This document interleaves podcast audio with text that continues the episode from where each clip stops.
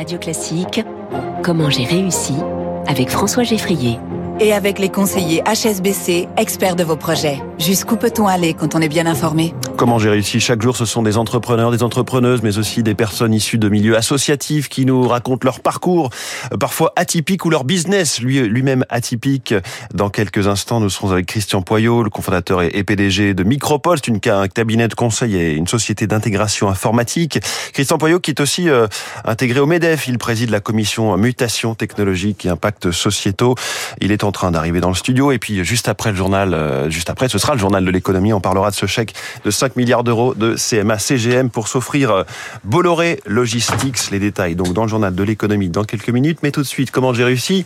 Je salue donc notre invité. Bonjour Christian Poyot. Bonjour. Pas trop essoufflé? J'ai l'impression que vous avez monté l'escalier un peu vite. Très bien. Parfait. Rapprochez-vous un tout petit peu de, du micro. Je rapproche. Dites-nous quel est le, le, métier exactement de Micropole, ce cabinet de conseil et euh, société euh, informatique en même temps. Qu'est-ce que vous faites? Alors, on est effectivement un cabinet de conseil qui est spécialisé sur la transformation des entreprises par la data. Alors, la data est un sujet dont on parle beaucoup en ce oui. moment et qui est un sujet primordial pour toutes les entreprises de tous les secteurs. Mais vous, ça fait longtemps que vous êtes dessus. Ah oui, oui, euh, peut être un, un, acteur assez incontournable. La société a été écrite il y a plus de 30 ans et on a focusé sur la data il y a 20 ans, grosso modo. Donc, on est vraiment un spécialiste sur le sujet qui aide les entreprises depuis le début, les phases de, vraiment de conseil en amont jusqu'à la mise en place opérationnelle. D'où vous est venue l'idée au départ Quand est-ce que vous avez lancé Micropole? Alors Micropole, c'est une histoire un peu amusante parce que ça vient d'un terrain de rugby. ça a été créé, on était deux à créer ça, donc un consultant moi-même et un ingénieur, Thierry Toffé, mon associé, avec qui je travaille toujours. Et en s'entraînant, on s'est dit, tiens, les, les, entreprises, les métiers que je représentais en tant que consultant vis-à-vis -vis de direction financière notamment, et un ingénieur sur des sujets très pointus, on s'est dit, on peut rapprocher valeur ajoutée et innovation. Hum. Et donc, qui sont vos, vos clients de manière générale et, et qu'est-ce que vous faites chez eux? Alors les clients, c'est des très grandes entreprises, enfin grandes ou très grandes entreprises de tous les secteurs. On est très présent dans le secteur du luxe notamment, mmh. bien sûr, dans, la, dans les banques, assurances, dans l'industrie également.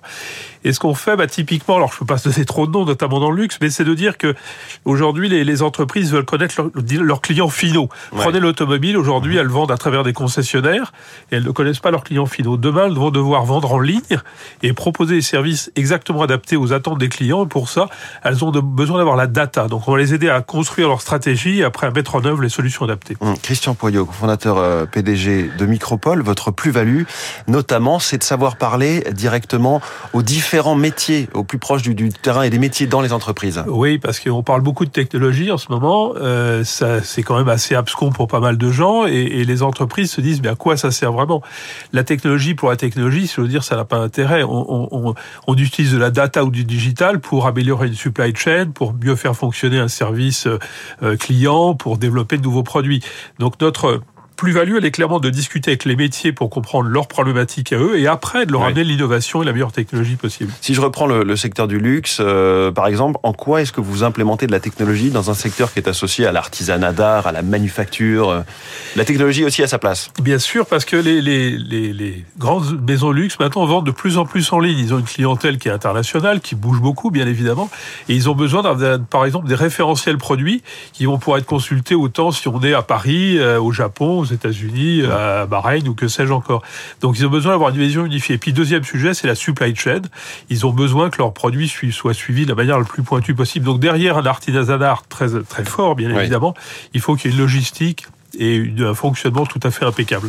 Dans votre secteur, vous avez donc 1200 consultants, faites 135 millions d'euros de chiffre d'affaires, vous êtes présent dans, dans 6 pays en France et en Europe. Quand on a 1200 consultants, je me demande si, euh, avec l'intelligence artificielle qui euh, déferle en ce moment dans, dans l'agenda médiatique, est-ce que ça vous terrifie parce qu'elle pourrait vous prendre tout votre travail ou est-ce qu'au contraire, vous la voyez comme une opportunité de faire 10 fois plus? Alors clairement une opportunité. Les choses qui me terrifient sont, sont, assez rares, sans aucun propos présomptueux. Et l'innovation, euh, j'allais dire, je suis, je suis tombé dedans quand j'étais petit, on voit ça depuis 30 ans. Donc les, les vous sujets... savez déjà comment vous en saisir Ah non, pas encore. Ouais. Ça, ça faut être clair. On travaille dessus. Hein. Donc est-ce que c'est une, une vraie révolution? Oui, bien évidemment pas non plus tout de suite demain. Enfin, sur certaines professions, elles vont être très impactées. Mais est-ce que c'est une révolution totale? Non. Là, les principes même là aujourd'hui de ChatGPT, du point de vue technologique, sont assez anciens. Ce qui fait le, le changement, c'est la puissance de calcul et surtout le volume de données.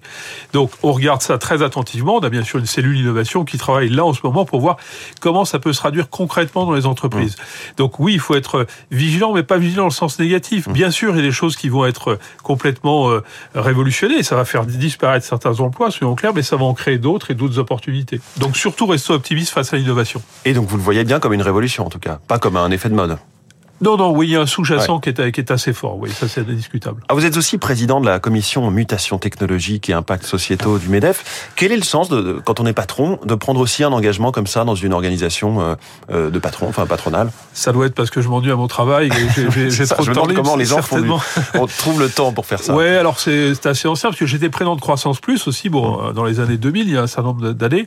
Bah, je trouve déjà du point de vue euh, intérêt personnel pour son entreprise, c'est toujours passionnant de rencontrer d'autres chefs d'entreprise, d'autres mondes des macroéconomistes, des hommes politiques, des journalistes aussi, pour croiser les idées et, mieux interférer et mieux comprendre tout ce qui se passe.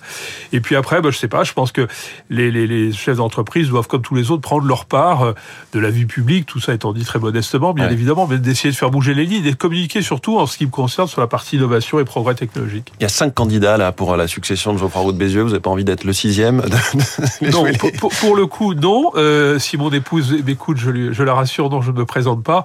Non, non, après, c'est vraiment un travail à plein temps qui est extrêmement prenant et je, n'ai pas la volonté, ni l'envie, ni, le désir de me présenter. Non, non, il n'y a pas de scoop ce matin, désolé. Non, non, mais par ailleurs, quelle est votre position sur ce que peut être l'avenir du MEDEF? Est-ce qu'il doit être plus présent, plus à l'offensive, plus à la défense des, des entreprises? Alors, il l'est au quotidien. Pour le coup, euh, je connais Geoffroy Roux de Bézieux depuis très longtemps, parce qu'il a été aussi président de Croissance Plus. Je peux vous dire qu'il passe une énergie, un temps euh, très, très, très fort sur tous les sujets et que le MEDEF essaye de, de, de, de trouver ce bon équilibre entre l'intérêt économique, qui est la, la, la, quand même la logique du développement de la France, et puis bien sûr un dialogue social le plus le plus nourri possible, ce qui par moment est assez compliqué, surtout en ce moment. Mais euh, le BDF est resté extrêmement présent et clair sur ses positions. Encore une fois, et défendre l'intérêt économique n'est pas du tout orthogonal par rapport à l'intérêt des salariés et des citoyens que nous sommes tous, bien au contraire. Et je rappelle que donc que vous avez 1200 1200 salariés vous-même. Merci beaucoup. Merci. Christian Poyot, cofondateur et PDG de Micropole, est venu ce matin en direct Radio Classique. Très bonne journée à vous.